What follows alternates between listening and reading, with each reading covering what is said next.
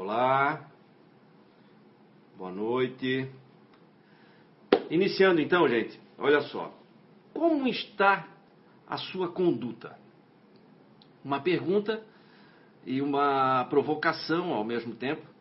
E eu confesso que quando eu recebi esse tema, para a gente poder conversar hoje aqui, recebi esse tema na semana passada, uh, me veio logo, logo em mente essa situação atual da pandemia que estamos vivendo hoje, né? E todas as suas consequências. Logo me veio, é, além das consequências que nós, todos nós já sabemos, estamos cansados de saber, do próprio Covid-19, é, me veio em mente aqui o comportamento nosso. Como é que nós estamos comporta nos comportando diante disso tudo? Bem ou mal, né? Como é a nossa conduta? A nossa conduta perante o trabalho, a nossa conduta perante os nossos relacionamentos, a nossa conduta em família, em casa ou então com os familiares, né? Enfim, a nossa conduta social, como é que ela está? Porque o que me parece é que essa pandemia ela colocou uma grande lupa, uma grande lente de aumento sobre o nosso comportamento, sobre a nossa conduta. Ela nos fez parar completamente no primeiro momento, e com isso veio uma série de questionamentos, e ela também ampliou, vamos assim dizer, é, alguns comportamentos nossos, bons e ruins. Né? Aí cabe a, a, cada um agora, então, é, fazer essa, essa análise, né, essa autoanálise. Essa pandemia, ela, ela, ela, ela serviu, está servindo para nós como uma grande lente de aumento, como uma grande lupa sobre os nossos comportamentos, sobre, as no, sobre a nossa conduta, né? cada um de nós. E aí, eu quero fazer uma, uma, uma observação com relação ao nosso planeta e à nossa sociedade antes dessa pandemia. Nós viemos passando, isso a espiritualidade já nos fala, desde os livros aqui da codificação espírita, uma série de outros livros na literatura espírita e fora dela, falando que a Terra, que o planeta Terra, é, atravessa uma grande transformação, que não é somente uma, uma transformação material, mas também, sobretudo, uma transformação moral. Basta perceber que as relações estão se transformando numa velocidade incrível. A tecnologia entrou na nossa vida e fez com que os relacionamentos, é, a nossa relação com o comércio, tudo isso se transformasse. Nós começamos a ter acesso a muita informação e instantaneamente. Inclusive agora, durante essa pandemia, é, muitos de nós aí viraram críticos, né? Só que sem se dar conta é, do volume de informações que nós temos, de informações novas a cada dia. Muitos aí começam é, a, a, fazer ataques, inclusive, aquelas opiniões que são contrárias à sua, por conta ou fundamentando suas opiniões com ah, isso é a ciência que está dizendo, isso é a ciência que está mostrando, é a ciência que está comprovando. Mas na verdade a ciência também não encontrou respostas definitivas. E a cada dia nós estamos tendo novas informações. Nós temos informações que são aparentemente antagônicas e todas dadas, inclusive, por cientistas, baseadas em pesquisas científicas. Então isso mostra o, o quão desnecessário é essa discussão em massa que se tem, esses ataques todos que se fazem uns aos outros aqui. E aí eu chamo a atenção para o Evangelho segundo o Espiritismo, numa passagem que fala, no capítulo 9, ele fala sobre, aqui nas instruções dos Espíritos, fala sobre a afabilidade e a doçura. Eu vou ler esse trechinho aqui, que diz o seguinte: A benevolência com os semelhantes, fruto do amor ao próximo, produz a afabilidade e a doçura, que lhe são a manifestação. Entretanto, não é preciso fiar-se sempre nas aparências. A educação e o hábito do mundo podem dar o verniz dessas qualidades. Quantos há cuja fingida bonomia não é senão máscara para o exterior? Uma roupagem cuja forma premeditada esconde as deformidades ocultas? O mundo está cheio dessas pessoas que têm o sorriso nos lábios e o veneno no coração, que são brandas, contando que nada as machuque, mas que mordem a menor contrariedade, cuja língua dourada, quando falam face a face, se transmuda em dardo envenenado quando estão por detrás. E quando estão por detrás, é exatamente nas redes sociais. Nas redes sociais a gente se sente protegido para falar o que quer, porque não vai sofrer consequências físicas, né? Ou consequências imediatas do que fala, de qualquer, de qualquer ataque que se faça verbal a alguém. Então, pelas redes sociais, eu me sinto confortável para atacar quem quer que seja. E, e, e, geralmente com muito ódio, com muito rancor, com muitos sentimentos tóxicos, com muitas palavras tóxicas. E aí, eu quero lembrar aqui de uma certa ocasião, lá no CEIU mesmo, nós falamos, nós, houve uma sugestão de tema dado pelo, pelo um dos mentores, por um dos mentores da casa, o irmão Roger, que foi a seguinte: era uma reflexão a respeito do julgamento. E aí, nessa reflexão, nós falamos das consequências do julgamento, as consequências individuais do julgamento e as consequências coletivas do julgamento. Nas consequências individuais do julgamento, eu tenho o quê?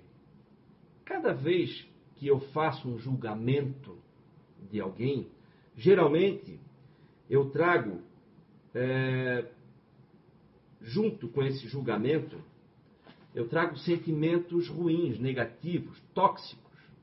Né? Eu trago ciúme, eu trago inveja, eu trago o desejo de vingança.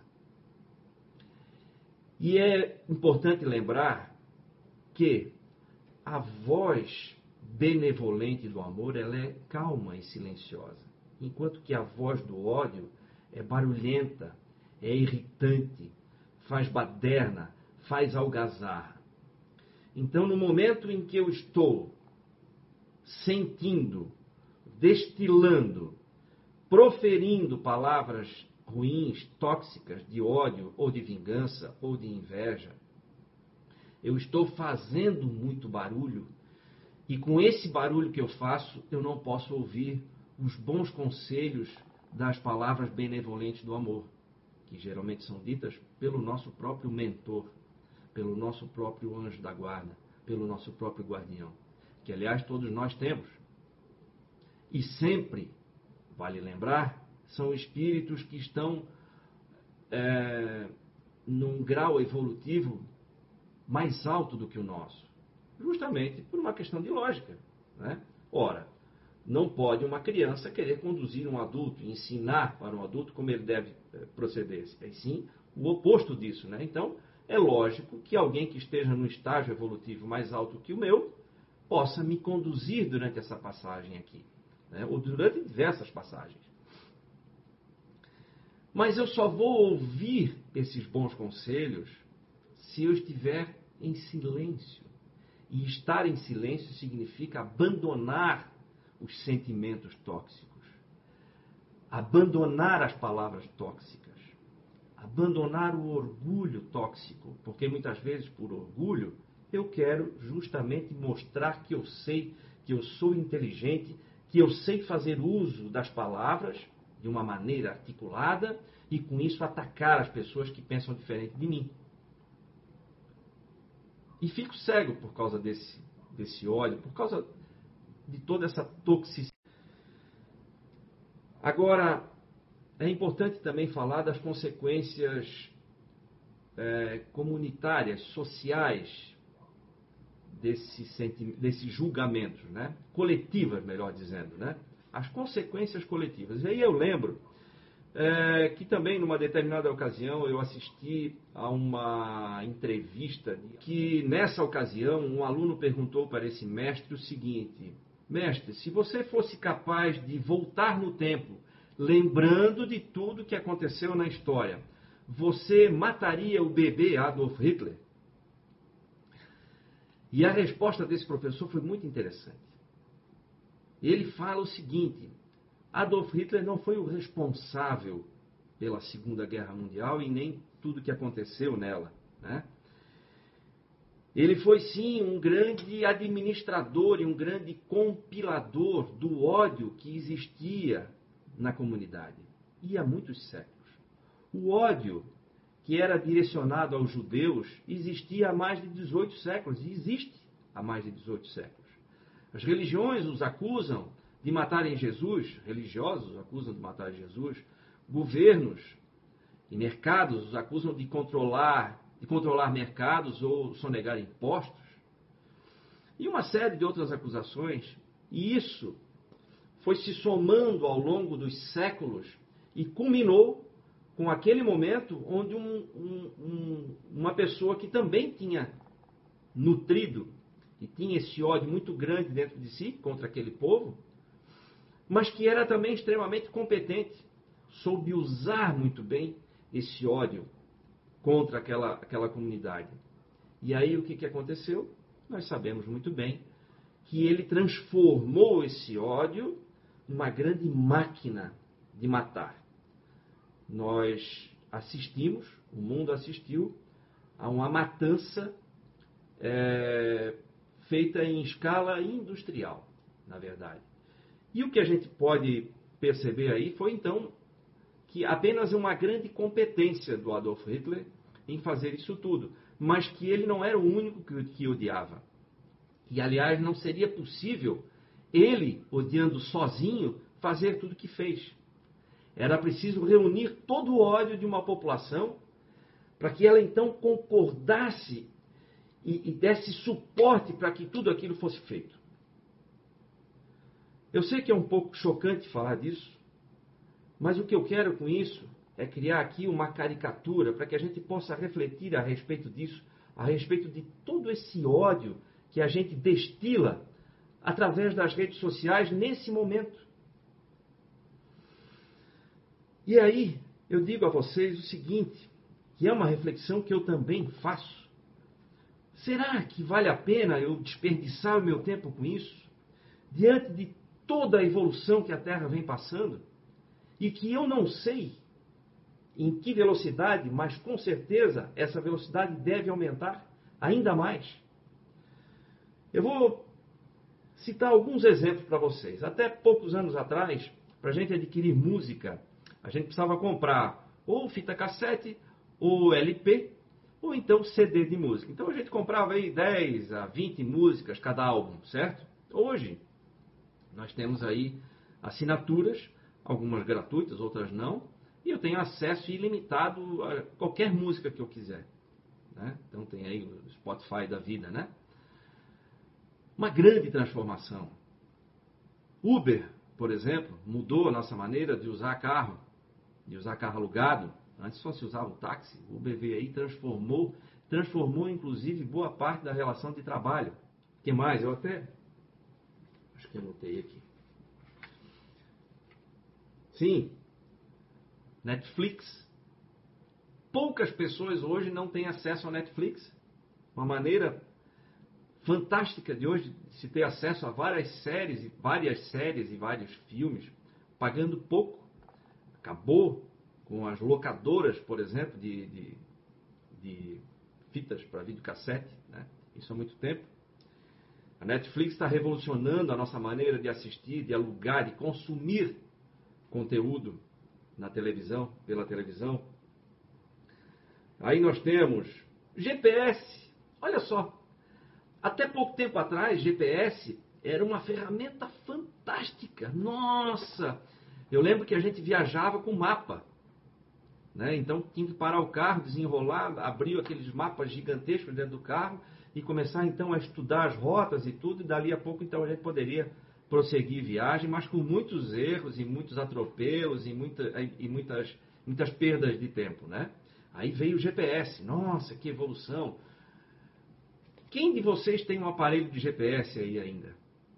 Quem responder que sim vai dizer, bom, eu devo ter em alguma gaveta guardada aí, porque ficou com pena de jogar fora, né? Vai virar um artigo de museu, já é um museu, né? Já é artigo de museu com muito pouco tempo de uso. Hoje todo mundo tem um GPS através de, de aplicativos. Todo mundo, se não tem, pode ter, é só baixar rapidamente, baixa o aplicativo aí, passa a ter o GPS. E um GPS compartilhado com uso com, é, com, com a rede social. Então eu passo a ter informações instantâneas sobre como está o trânsito, é, se tem algum acidente, se tem alguma blitz, tudo. Tudo eu tenho essas informações em tempo real. Airbnb, né, a maneira mudou a maneira de a gente se hospedar nas cidades onde vai, né? A gente não precisa mais necessariamente ficar no hotel, a gente pode alugar uma casa por um aplicativo, né? sem, sem ter que conhecer, inclusive, o proprietário. Tudo, tudo isso é a tecnologia que vem nos proporcionando. E aí, essa tecnologia está nos dando velocidade. E olha que interessante. Eu, eu separei alguns dados aqui. Toda essa tecnologia está gerando um volume enorme de dados. E esses dados estão aí, precisam ser armazenados, né? 90% dos dados atuais de internet foram criados nos últimos dois anos. Por aí a gente percebe a velocidade que isso vem ganhando. E esses dados que eu estou lendo aqui para vocês são de antes da pandemia. Porque essa pandemia está nos fazendo é, refletir, rever a nossa maneira de trabalhar. Hoje, muitos de nós, ou muitas empresas, estão vendo que é possível fazer mais com menos. Menos tempo do escritório, mais tempo em casa na frente do computador e consigo produzir mais. Perco menos tempo no trânsito, por exemplo. Claro, aquelas empresas, aquelas organizações, aqueles negócios é, que estão já digitalizados, vamos dizer assim, ou que têm alguma conexão com, com essa era digital. E que, na verdade, são quase todos. Todo mundo pode, mesmo os serviços mais pesados, se utilizar de grandes ferramentas hoje que estão disponíveis aí na internet. Então, 90% dos dados da internet hoje foram produzidos nos últimos dois anos. Segundo algumas projeções, repito, antes do coronavírus, ah, nós teremos, hoje são cerca de 16 trilhões de gigabytes. Em 2025, 163 trilhões. Ou seja, não haverá espaço suficiente nos servidores do mundo hoje para armazenar tantos dados. E aí, olha que interessante como é a evolução, só para a gente ter novamente uma, uma, uma noção é, da velocidade e de onde nós podemos chegar é difícil ter uma noção de onde podemos chegar, né? mas pelo menos mostra uh, o, o quão evoluídos já estamos né? nesse, nesse sentido.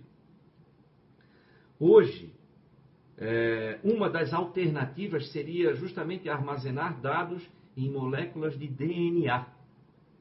Por quê? Porque as moléculas de DNA, elas parecem loucura mesmo, né? Mas as moléculas de DNA, elas é, é, são, são grandes é, repositórios de instruções genéticas de seres vivos, né? elas, têm, elas levam milhares de anos para se degradar e é uma molécula de DNA um milhão de vezes mais compacta, mais densa do que o melhor dos discos rígidos existentes na atualidade. Ou seja, uma capacidade de armazenagem imensamente maior. Molécula de DNA. Certo? Estuda-se hoje algumas empresas. É, ah, Júnior, mas é, nem todo mundo tem acesso à internet. Pois é. Eu vou citar apenas duas empresas que têm projetos muito interessantes, que são o Facebook e o Google, que são projetos, um com drones é, autônomos movidos por energia solar e outro com balões, que são projetos que levam é, de levar a internet ao todo o globo terrestre. Então qualquer pessoa poderá ter acesso à internet. Vale lembrar que hoje um cidadão que está lá no Quênia, se ele tiver um smartphone na mão e um acesso, um bom acesso à internet, ele tem mais acesso a informações do que o presidente dos Estados Unidos, Bill Clinton, por exemplo, nos anos 90 tinha, sendo o homem mais poderoso do mundo, ocupando a posição mais poderosa do mundo. Então hoje a informação e a troca de informações ficou extremamente democrática e é isso que vai fazer e vai, vai possibilitar que a gente evolua cada vez mais. Não apenas como negócios, e não é disso que eu estou falando, mas como seres humanos. Como seres humanos. Porém, desde que a gente saiba fazer uso de tudo isso que está à nossa disposição. Algumas pessoas ficam presas no, no lado negativo das coisas. Por exemplo, diante disso tudo, é difícil de imaginar onde nós vamos chegar daqui a dois anos. Tem estudos, por exemplo, e aí a minha, a minha assessora aqui, minha esposa, Elô, trabalhou em universidades há mais de 20 anos, me trouxe um número interessante. 65% é, das profissões em 15 anos, certo? Pronto, me corrigiu aqui. 65% das profissões daqui a 15 anos serão profissões novas. Ou seja, uma criança que está na primeira série hoje, ela vai trabalhar em algo que não existe ainda. Ou então, vamos por outra via. Daqui a 15 anos, mais, das, mais da metade das profissões que são ensinadas hoje nas universidades não vai mais existir. 15 anos é muito pouco tempo, gente. Só para ter uma noção da velocidade disso. E aí veio essa pandemia para acelerar isso tudo. Por quê? Porque botou todo mundo em casa para pensar. E aí eu vejo como uma grande oportunidade que é de pensar a respeito disso e a gente reinventar a maneira como a gente se relaciona em casa, no trabalho. Olha só. Para muitas pessoas, essa estada em casa tem sido positiva, para outras nem tanto. Tanto é que a gente tem visto aí o aumento de violência doméstica, por exemplo. Né? Mas para outras pessoas foi ótimo. Foi ótimo perceber que eu consigo ficar mais tempo em casa sem prejudicar o meu desempenho. Eu consigo ficar mais tempo com a minha família. E eu gosto disso. Para muita gente vai ser assim. Para aqueles que não está sendo positivo, também é uma oportunidade de repensar isso tudo. Será que eu não estava empurrando com a barriga um relacionamento? Será que, para muitos que reclamavam do seu trabalho, por exemplo, agora estão sentindo falta de poder ir trabalhar, também é uma oportunidade de repensar a sua postura diante das coisas boas que acontecem na vida. A postura de ingratidão, muitas vezes. Será que eu estou me relacionando, me relacionando bem com as pessoas? Basta ver o que eu tenho postado, o que eu coloco nas minhas redes sociais e o que eu sinto depois que eu escrevo o que eu escrevi. Ou do que eu leio como eu recebo isso tudo que eu estou lendo?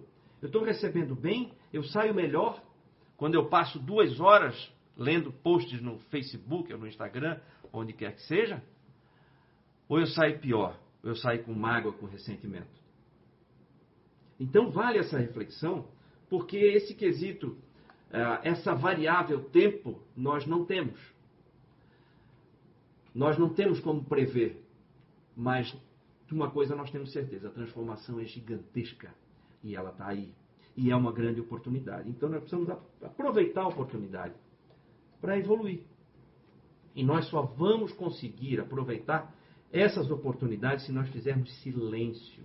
E o silêncio só acontece dentro de nós quando eu estou em paz comigo e em paz com as pessoas quando eu elimino o ódio, quando eu elimino sentimentos tóxicos, desejo de vingança, inveja, raiva. Hoje eu vejo pessoas discutindo ideologia política.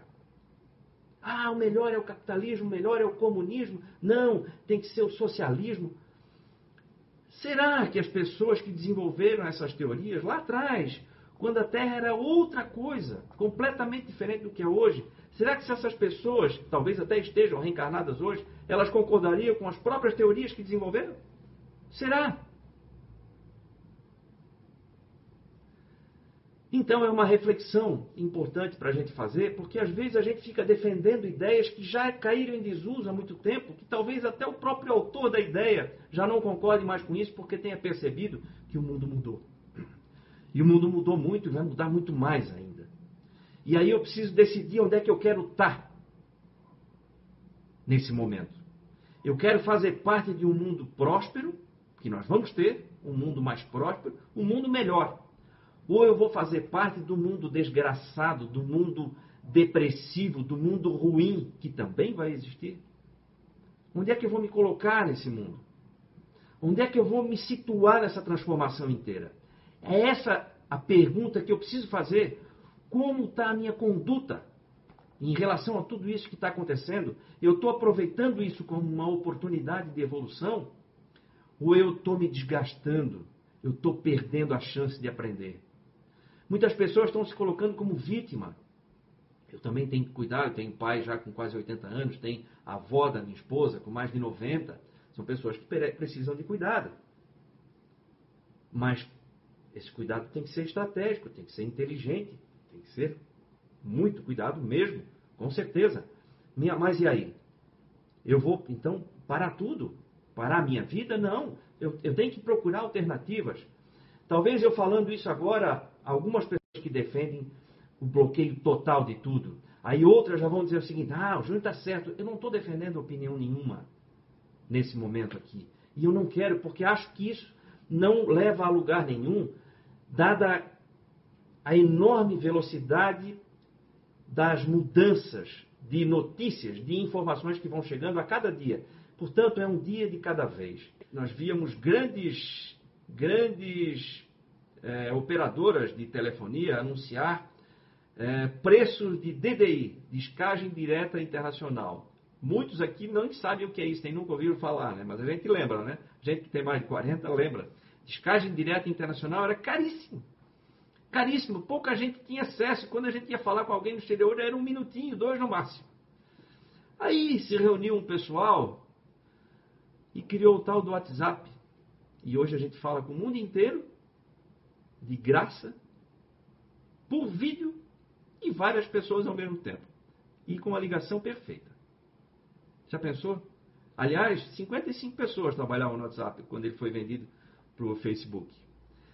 Dá para ter uma noção, então? Eu, eu, com isso eu quero fazer um exercício com vocês de tentar não somente imaginar o que vai, o que vem pela frente, porque isso é impossível também de imaginar, mas de lembrar o seguinte: então, muito mais importante do, do, do que querer prever tudo que vai acontecer, é eu estar em silêncio comigo para poder ouvir os bons conselhos do meu anjo da guarda, que ele é um enviado de Deus para me ajudar. Então, é ele que tem a tarefa de me guiar por aqui. Só que eu só vou ouvir os bons conselhos e só vou enxergar o caminho iluminado por ele se eu estiver em silêncio. E esse silêncio significa não tóxicos, não sentimentos tóxicos. Isso é uma decisão que eu tenho que tomar. Eu preciso decidir, eu preciso optar por isso. Eu preciso optar por não atacar. Eu preciso optar por não sentir raiva. Eu preciso optar por não odiar, por não desejo de vingança. Eu preciso optar pelo meu progresso. E o meu progresso depende da minha atitude, da minha conduta de amor ao próximo. O amor ao próximo exige paciência. O amor ao próximo exige benevolência. E é através do amor ao próximo que eu me conecto ao amor divino. É assim que funciona o mecanismo. E aí, meus amigos, eu vou encerrar